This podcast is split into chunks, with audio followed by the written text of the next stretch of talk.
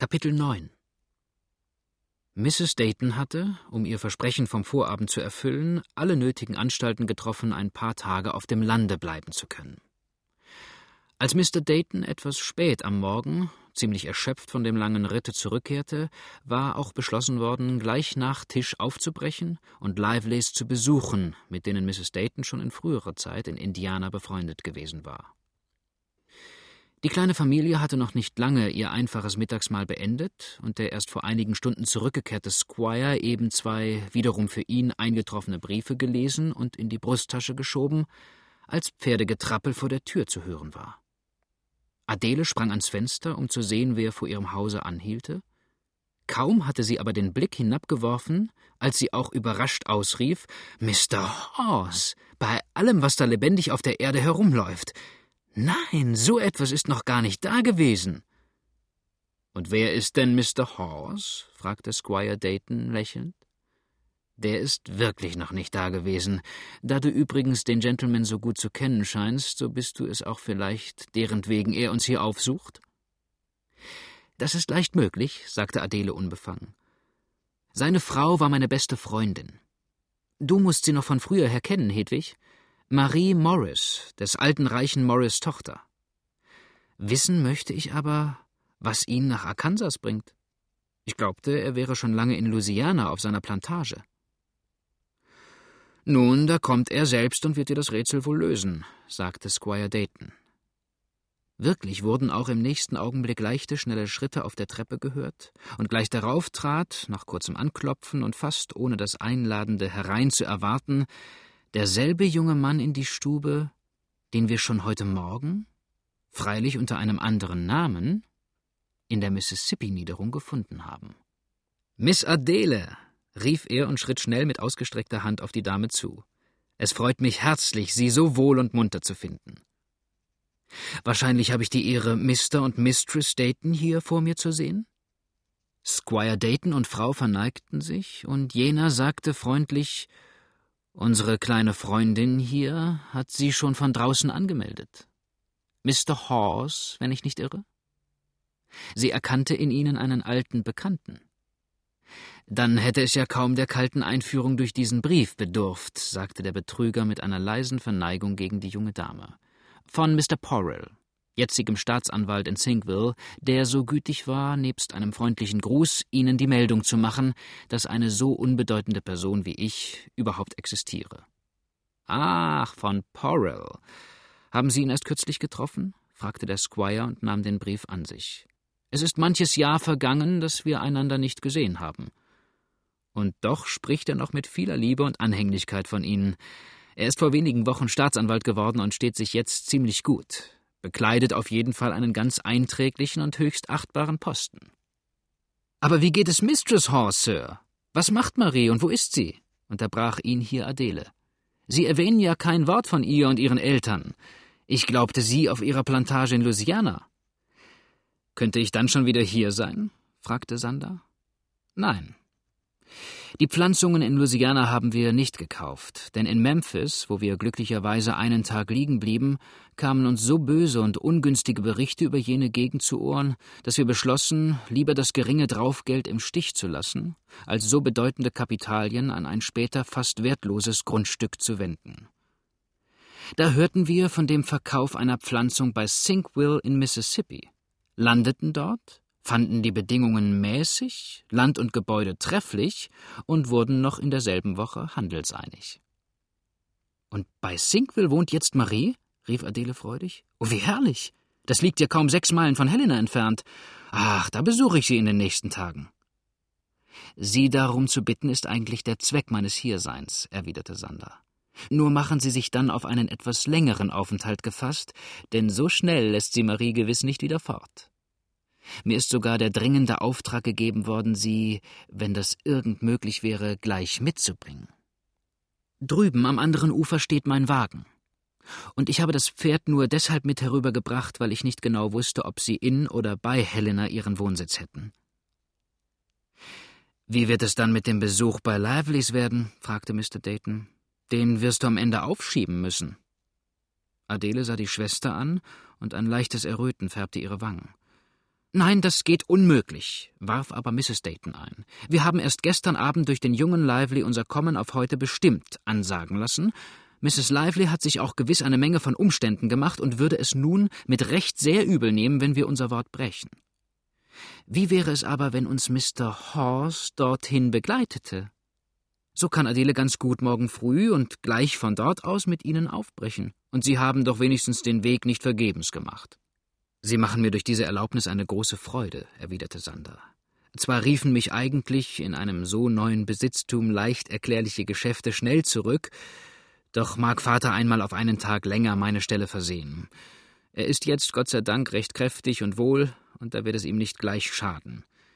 Überdies habe ich seit langer Zeit gewünscht, Squire Dayton besser kennenzulernen, von dem ich schon so viel Gutes und Freundliches in Sinkville hörte. Umso mehr muss ich dann bedauern, das Vergnügen Ihrer Gesellschaft wenigstens für heute zu entbehren, sagte der Richter verbindlich. Meine Geschäfte erlauben mir nicht, Helena auf mehrere Tage zu verlassen. Ich hoffe jedoch, Sie recht bald einmal, und zwar dann für einen längeren Aufenthalt bei uns zu sehen. Aber da kommen die Pferde, unterbrach er sich plötzlich. Nun, Mr. Hawes, jetzt werden Sie gleich das Amt eines Ritters und Beschützers übernehmen können, das sonst von der Person meines alten Cäsar hätte ersetzt werden müssen. Ich bin stolz auf das Vertrauen, das Sie schon nach so kurzer Bekanntschaft in mich setzen, und werde versuchen, mich dessen würdig zu zeigen, sagte Sander. Nur eins macht mich besorgt. Der Weg zu den Liveleys ist mir fremd. Ich weiß nicht. Den werde ich Ihnen zeigen, rief Adele schnell und errötete dann, als sie das Lächeln der Schwester über den vielleicht zu großen Eifer bemerkte. Einer so schönen Führerin würde ich folgen, und wenn ich wüsste, das Ziel wäre der Tod, rief Mr. Horse rasch. Ei, ei, Sir, warnte der Richter, das sind gefährliche Äußerungen für einen jungen Ehemann, wenn das Ihre Frau hörte. Marie und ich wissen, wie das gemeint ist, sagte Adele freundlich und unbefangen. Mr. Horse macht auch manchmal Verse, und den Poeten darf man schon ein wenig Übertreibung gestatten. Doch die Pferde warten, also, Herr Ritter, ich werde Ihre Führerin sein. Mit diesen Worten und während Sander noch von Squire Dayton Abschied nahm, ergriff das schöne Mädchen den Arm der Schwester und zog sie lachend mit die Treppe hinab. Cäsar führte dort Mrs. Daytons Pferd vor, Adele aber lenkte, ehe Sander imstande war, ihr die hilfreiche Hand zu bieten, das kleine, muntere Pony an einen zu diesem Zweck dorthin gewälzten Stamm und sprang leicht und sicher in den Sattel. Der vermeintliche Eduard Horse konnte ihr nur noch den kleinen Pantoffel, der den Steigbügel bildete, unter die zierliche Fußspitze schieben.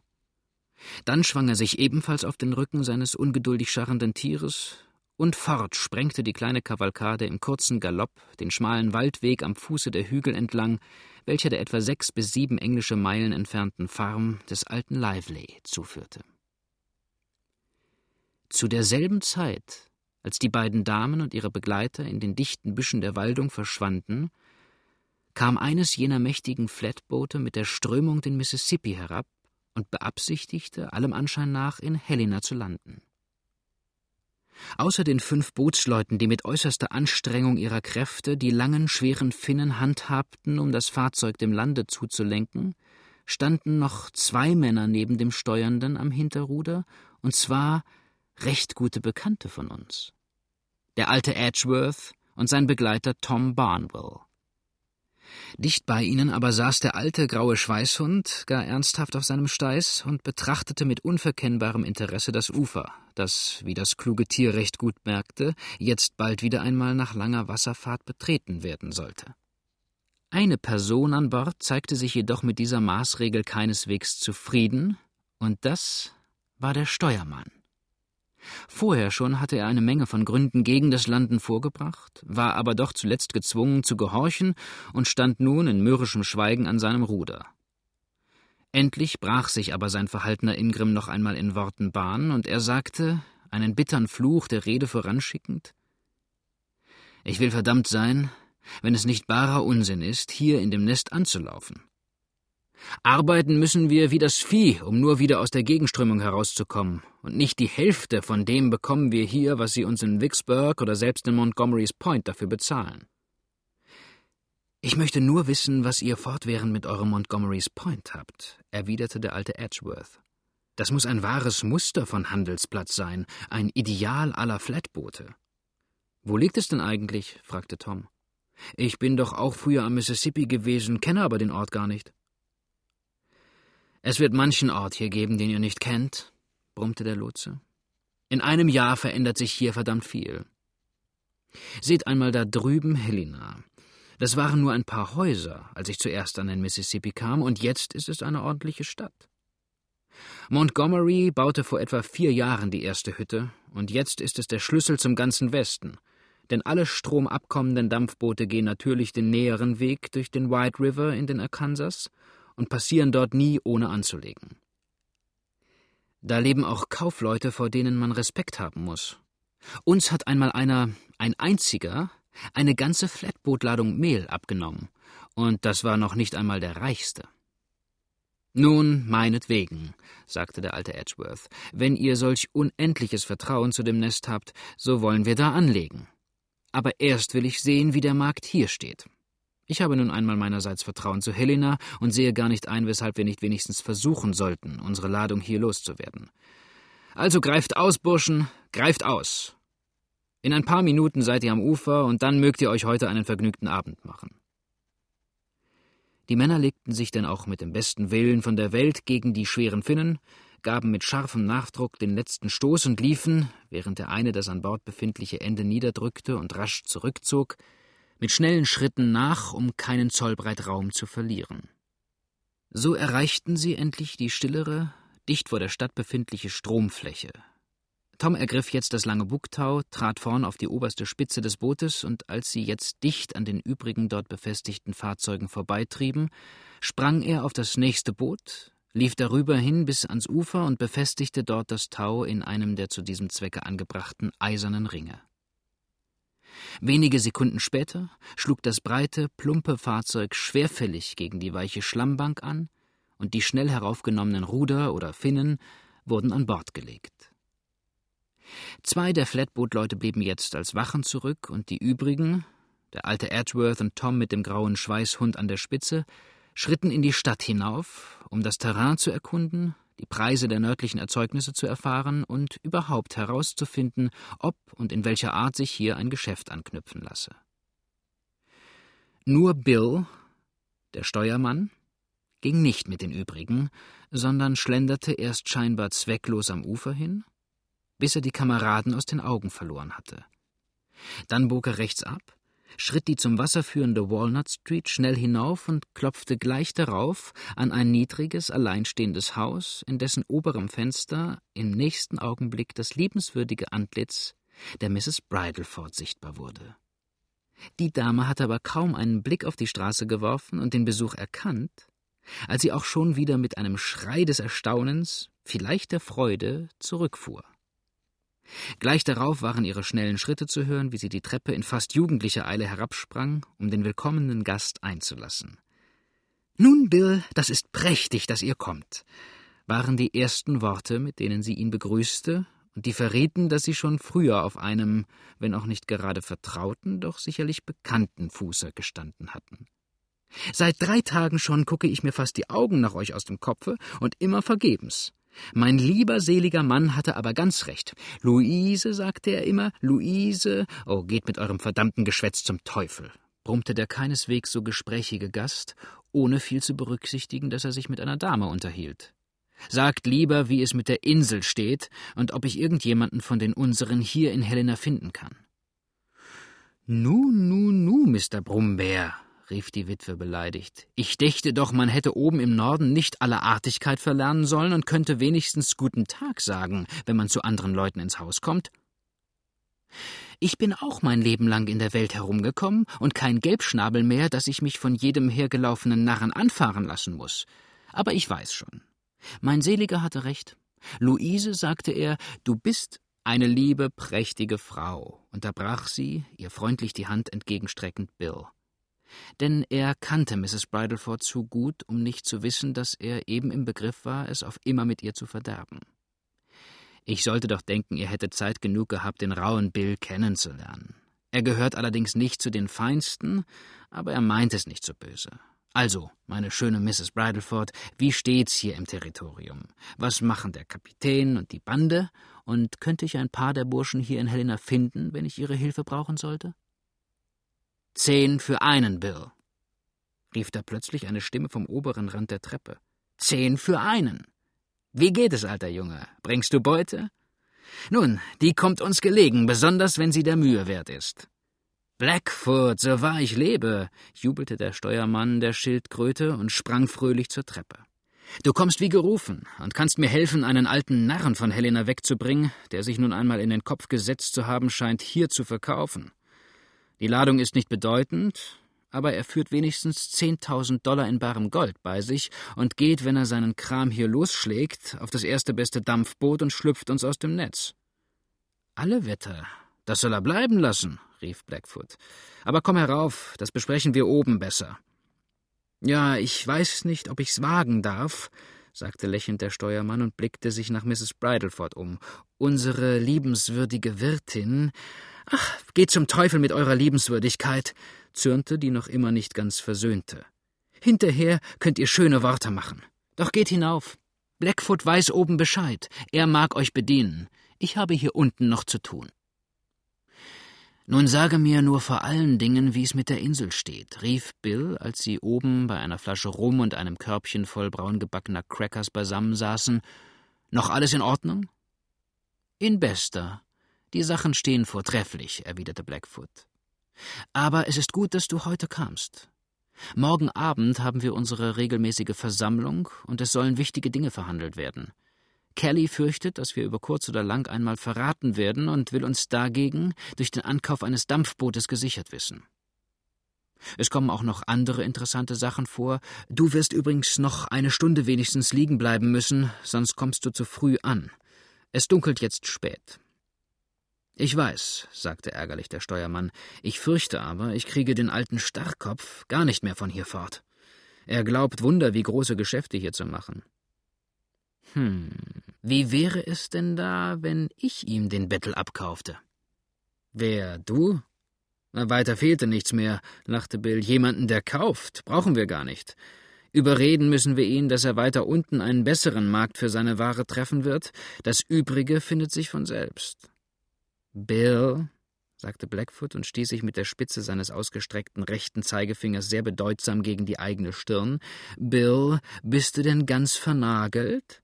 Hältst du mich für so dumm, dass ich einen Sassafras nicht mehr von einer Sassaparilla unterscheiden kann?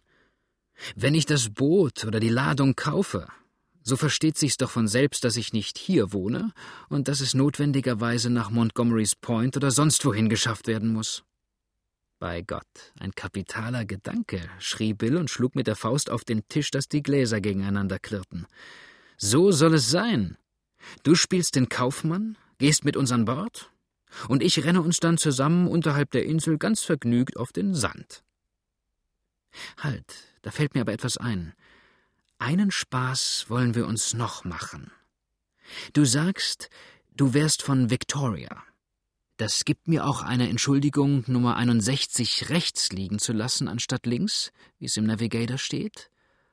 Und dann kannst du meinetwegen auf Montgomery's Point und den jetzigen Handel dort schimpfen. Das wird dem Alten gut tun dann glaubt er, ich habe Unrecht gehabt und geht desto eher in die Falle. Er hat überdies eine Art Abneigung gegen mich, für die er jedoch keinen Grund weiß. Es ist so eine Art Instinkt, glaube ich. Nun, ich bin nicht böse darüber. Er hat alle Ursache dazu und wird, ehe zweimal 24 Stunden vergehen, noch mehr bekommen. Was für Ursachen? fragte Blackfoot. Lass gut sein, sagte Bill und leerte das vor ihm stehende Glas auf einen Zug. Das sind Dinge, von denen ein alter Praktikus nicht gerne spricht. Schweigen über eine Sache hat noch keinem geschadet, plaudern aber schon manchem Unheil gebracht. Doch da kommt Mrs. Bridleford. Nun, Frauchen, noch böse? Ich hatte gerade den Kopf voll, als ich ins Haus trat. Blackfoot hat aber alles wieder in Ordnung gebracht. Mrs. Bridleford war keineswegs die Person, die lange mit jemandem gegrollt hätte, der ihr manchen Nutzen bringen sollte und auch schon manchen gebracht hatte. Sie hielt dann auch die zur Versöhnung abverlangte Hand nicht zurück und sagte nur: Es ist schon gut, Bill. Ich weiß ja, dass ihr es nicht so böse meint. Grob war's freilich immer. Aber was habt ihr euch denn da für einen schrecklichen Bart stehen lassen? Der sieht ja grausig aus. Die Kinder müssen vor euch davonlaufen. Nein. Geht, Bill, den müsst ihr euch wieder abrasieren. Ihr seid ohne dies nicht so hübsch, dass ihr einen Stock zu tragen brauchtet, um die Mädchen abzuwehren. Dabei fällt mir ein, was mein seliger Mann immer sagte. Luise, sagte er, es gibt Gesichter in der Welt. Aber gute Mrs. Bridleford, unterbrach sie Blackfoot, freundlich ihren Arm ergreifend, Sie wissen, um was ich Sie gebeten habe, und ich sitze nun vergebens eine volle Stunde hier und warte darauf. Ich muss wahrhaftig fort. Denn erstlich wird Kelly sonst grimmig böse, und dann haben wir beide hier ein Geschäft miteinander abzumachen, das ebenfalls keinen Aufschub leidet. Also, wenn es Ihnen irgend möglich wäre. Hat der Mensch eine Eile, sagte die Dame und fing an, nach etwas zu suchen, das unter einer Unzahl geheimer Falten und Röcke entweder auf Nimmerwiederfinden versteckt oder verloren war. Mrs. Bridlefords Hirn musste selbst eine solche Vermutung kreuzen, denn sie fing ganz plötzlich an, sich schnell und ängstlich überall zu betasten, und ein erschrecktes Na, weiter fehlte mir nichts teilte ihre Lippen. Der fragliche Gegenstand, was es auch immer war, gab sich aber endlich ihrem Griffe kund. Ihre Züge heiterten sich wieder auf, ein tiefer Seufzer, die dem Herzen entnommene Last, hob ihre Brust, und sie brachte, nachdem sie untergetaucht und einen der zahlreichen Röcke beseitigt hatte, eine alte, braunlederne Tasche mit Stahlbeschlägen zum Vorschein. Diese öffnete sie mit einem kleinen daran hängenden Schlüssel und nahm eine Anzahl von Banknoten und sorgfältig in Papier gewickelte Geldstücke heraus. So, hier, ihr Vampir, der ihr einer armen, alleinstehenden Witwe das Letzte abnehmt, was sie an barem Gelde besitzt, sagte sie dabei hier Ihr unersättlicher Einkassierer, der so regelmäßig jeden Monat kommt wie Vollmond und Neumond und noch brummt, dass er nicht genug hätte. Ja, ja, lachte Blackfoot. Euch wäre es schon recht, wir lieferten euch bloß die Waren und bekümmerten uns weiter nicht darum, was ihr dafür bekommt. Das glaube ich. Ihr solltet euch aber wahrhaftig nicht beklagen, denn wenn irgendjemand Nutzen davon hat, so seid ihr es, und sitzt noch dazu warm und sicher in Helena, während wir draußen in Nacht und Gefahr unser Leben verbringen. Warm und sicher? rief Mrs. Bridleford scharf. Ihr schwatzt, wie ihr es versteht. Sicher. Als ob nicht gestern Abend so ein schlechtes Geschöpf versucht hätte, hier, während ich nur in die Nachbarschaft gegangen war, um ein paar Freunde zu besuchen, die mich eingeladen hatten, bei mir mit Nachschlüsseln einzubrechen. Was? Bei euch? rief Blackfoot schnell. Sollte das nur um zu stehlen geschehen sein? Nur um zu stehlen, Mr. Blackfoot? Ich dächte, da wäre für eine arme, alleinstehende Witwe gar kein nur weiter dabei. Nur um zu stehlen. Jetzt bitte ich euch um Gottes Willen, was verlangt ihr denn sonst noch von einem Dieb oder Einbrecher, Sir? Aber mein lieber seliger Mann hat mir das schon immer gesagt. Luise, sagte er, du hast zu viel Vertrauen. Du bist zu gut, du wirst noch teure Erfahrungen in deinem Leben machen, du wirst noch viel betrogen, noch viel gekränkt werden, sagte er. Das liebe Herz, das jetzt in seinem kalten Grabe liegt. Aber ich kenne das nichtsnutzige Weibsbild, das sich alle mögliche Mühe gibt, in fremder Leute Häuser hineinzukommen. Ich kenne die Landstreicherin, von der niemand weiß, wo sie herkommt und wo sie hingehört. Wenn sie mir nur einmal unter die Augen kommt, wenn sie nur wieder einmal die Frechheit hat, mit ihrer unschuldigen Schafsmiene zu sagen Guten Morgen, Mrs. Bridleford, dann will ich ihr doch. Und wer ist es? Wer hätte irgendeine Absicht haben können, euer Haus zu durchforschen? fragte Blackfoot. Lasst's nur gut sein, zürnte die noch immer gereizte Dame, ohne den Fragenden einer weiteren Antwort zu würdigen. Ich weiß schon selbst, wo mich der Schuh drückt, aber so viel ist gewiss, was ich in meiner Kiste habe, danach braucht niemand zu fragen. Ich bin eine ehrliche Frau und bezahle alles, was ich kaufe, mit barem Gelde. Woher es die haben, von denen ich kaufe, das kann ich als Lady nicht wissen. Das geht mich auch nichts an. Luise, sagte mein Seliger immer, kümmere dich um deine eigenen Angelegenheiten und nicht um die anderer Leute. Einer Frau ziemt es, häuslich und zurückgezogen zu sein, das ist es, was uns das zarte Geschlecht so lieb macht, sagte mein Seliger. Und wenn du die eine Schwäche nicht hättest, und die habe ich, das weiß ich, und halte es deshalb auch, weil ich es weiß, für keinen so großen Fehler, so wollte ich dich mancher Frau als Muster aufstellen.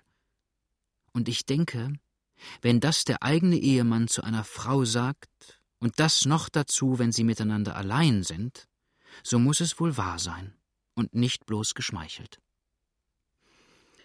Blackfoot hatte unterdessen, ohne den Redeschwall der Witwe einer Bemerkung wert zu halten, ruhig das ihm übergebene Geld gezählt und in seine weite Brieftasche gepackt, während Bill aufgestanden und ans Fenster getreten war, von dem er einen Teil des Flusses übersehen konnte.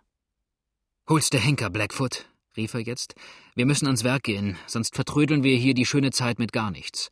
Wenn wir die Sache noch heute Abend abmachen wollen, so ist weiter kein Augenblick zu verlieren. Es wäre aber auch vielleicht kein großes Unglück, wenn es morgen früh geschehen müsste. Zwischen der Insel und dem linken Ufer stört uns niemand, noch dazu, wenn ihr selbst mit an Bord geht. Dann haben wir keine lange Arbeit und können die Sache rasch und geräuschlos genug abmachen. Überhaupt will mir das Schießen bei Nacht nicht sonderlich gefallen. Am Tage kümmert sich niemand darum, nachts fragt aber ein jeder, der es hört, was war das? Wo kam das her? Also, wie wär's, wenn wir jetzt einmal zu dem alten Hosier hinuntergingen und ihm auf den Zahn fühlten? Es sollte mich schändlich ärgern, wenn er hier einen Käufer fände und uns die ganze schöne Beute so förmlich vor der Nase weggeschnappt würde. Ich bin dabei, sagte Blackfoot und stand auf. Bei unserem Plan bleibt es also. Und Mrs. Bridleford, was unsere Verabredung betrifft, so führt das Boot, von dem ich vorhin sprach, ein rot-grünes Fähnchen hinten auf dem Steuerruder. Das übrige wissen Sie. Guten Morgen. Die würdige Dame schien allerdings keineswegs damit zufrieden, ihre Gäste zu verlieren, ohne vorher genau zu erfahren, was sie eigentlich für Pläne hätten. Die beiden Verbündeten bekümmerten sich aber nicht weiter um sie, verließen rasch das Haus und schritten dem Flussrande zu. Inzwischen waren die Wabash-Männer langsam in die Stadt hinaufgeschlendert. Während aber die Bootsleute in einer der Grosseries, in Helena ziemlich gleichbedeutend mit Schenkläden, eintraten, um die durstigen Kehlen zu erfrischen, erkundigte sich Edgeworth nach den gegenwärtigen Preisen der Produkte und erfuhr bald, dass er hier eigentlich weniger Nutzen zu erwarten habe, als er vielleicht gehofft hatte. Die Kaufleute schienen auch nicht einmal zum Kaufen geneigt. Mit dem Landesinnern standen sie, eine reitende Briefpost abgerechnet, in gar keiner Verbindung. Und das, was sie an eigenen Bedürfnissen in der Stadt brauchten, lieferte ihnen zu den billigsten Preisen Mrs. Bridleford, an diese wurde er denn auch gewiesen, falls er seine Waren hier abzusetzen gedenke. Höre, Tom, sagte jetzt der Alte, als sie zum Boot zurückschritten. Ich habe mir Helena doch anders gedacht, als es wirklich ist. Wir werden hier nichts ausrichten können. Dem Burschen, dem Bill, traue ich aber auch nicht recht. Weiß der liebe Gott, was ich gegen den Menschen habe. Aber ich kann ihn nicht ansehen, ohne mich zu ärgern und fühle doch, dass ich Unrecht tue, denn er hat uns bisher trefflich geführt. Der schwatzt mir da immer so viel von Montgomerys Point vor. Am Ende hat er da Freunde oder Verwandte oder gar ein eigenes Geschäft, für das er billig zu kaufen gedenkt. Dem möchte ich auf den Grund kommen. Von hier aus soll es nun bloß 50 Meilen bis nach Montgomerys Point und ein wenig weiter bis zur Mündung des White River sein. Bis dahin möchte ich aber, wenn das irgend anginge, meine Ladung verkauft haben. Setze du dich also in unsere kleine Jolle und fahre sachte am Ufer hinunter voraus. Lebensmittel kannst du dir ja mitnehmen. Am Mississippi liegen mehrere kleine Städtchen, wo du anlegen und dich erkundigen kannst. Findest du aber nichts, bis du nach Montgomerys Point kommst, nun, so hast du dort wenigstens Gelegenheit, an Ort und Stelle vorher genau die Verhältnisse und Preise zu erfragen, ehe ich mit dem Boot hinkomme. Ich will indessen bis morgen früh hier bleiben denn ich muss mir meine Büchse wieder instand setzen lassen, in der, weiß der liebe Gott, wie das geschehen konnte, plötzlich und ganz von selber die kleine Feder gebrochen ist. Man kann hier auf dem Mississippi manchmal nicht wissen, wie man die Waffe braucht, und ich möchte überhaupt nicht gern mit einem nutzlosen Schießeisen in der Welt herumfahren. Die Feder gesprungen? fragte Tom verwundert. Nun, da möchte ich doch wahrhaftig wissen, was die gesprengt hat. Ihr habt ja noch oben an der Iron Banks den Truthahn von der Uferbank heruntergeschossen. Ja, und bei dem Schuss muss sie gebrochen sein. Anders kann ich es mir nicht erklären, erwiderte der Alte. Doch das macht nichts. Es ist ein Büchsenschmied hier im Orte, und der kann mir bald eine neue Feder hineinsetzen. Also, halte dich dazu, mein Junge, und sieh zu, dass du gute Geschäfte machst. Soll ich dir aber nicht lieber ein paar von den Leuten mitgeben? Besser wär's überhaupt, du nimmst einen zum Rudern mit, dass ihr abwechseln könnt. Bewahre, lachte Tom. Die Sonne meint's wohl gut, ich brauch mich aber auch nicht zu übereilen. Schickt mir nur Bob, den Tennesseer, herunter, dass er mir ein bisschen hilft, die Jolle mit allem auszurüsten, was ich unterwegs brauchen könnte. Die kleine Whisky-Kruke nicht zu vergessen. Und bleibt nicht so lange, dass ich doch wenigstens noch vor Dunkelwerden ein tüchtiges Stück Strom abkomme.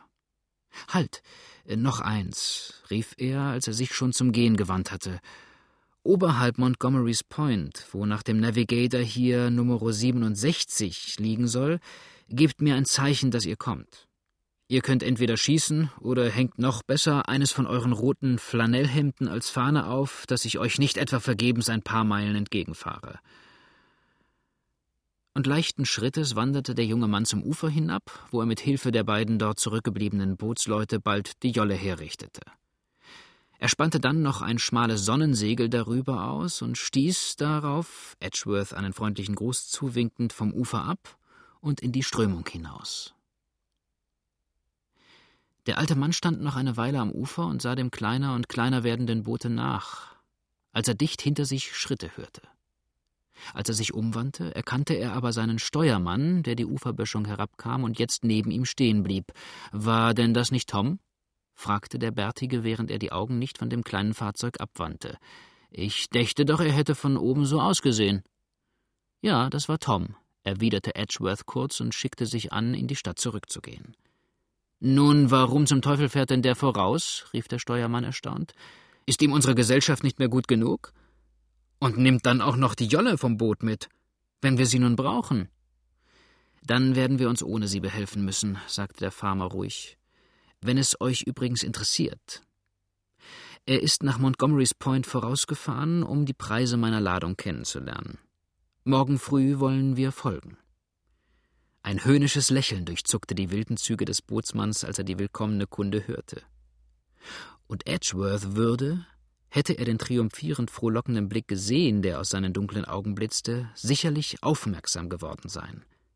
So aber achtete er gar nicht auf den verhassten Steuermann, der ihn jedoch noch einmal mit den Worten aufhielt Es ist ein Kaufmann von Victoria oben im Union Hotel, der von eurer Ladung gehört hat. Er fragte mich, ob ihr auf dem Boot wärt oder vielleicht einmal hinaufkämt. Er hat Lust zu kaufen. Wo liegt Victoria? fragte Edgeworth und blieb gegen seinen Steuermann gewandt stehen. Victoria?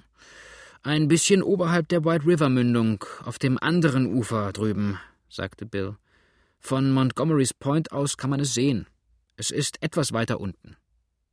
Und wie heißt der Mann? Ich weiß nicht. Ich habe ihn nicht gefragt. Er sieht auch eigentlich nicht recht aus wie ein ordentlicher Kaufmann. Ihr könnt ja selber mit ihm sprechen. Edgeworth schritt langsam dem Union Hotel zu, und Bill murmelte mit tückischem Lachen, während er am Ufer hin die Stadt entlang wanderte. Geh nur, du alter Narr, und sieh zu, ob sich deine Gebeine im Mississippi ebenso gut halten werden wie die deines Sohnes am Wabash. Geh und handle noch einmal. Es ist der letzte Handel, den du auf dieser Welt abschließt.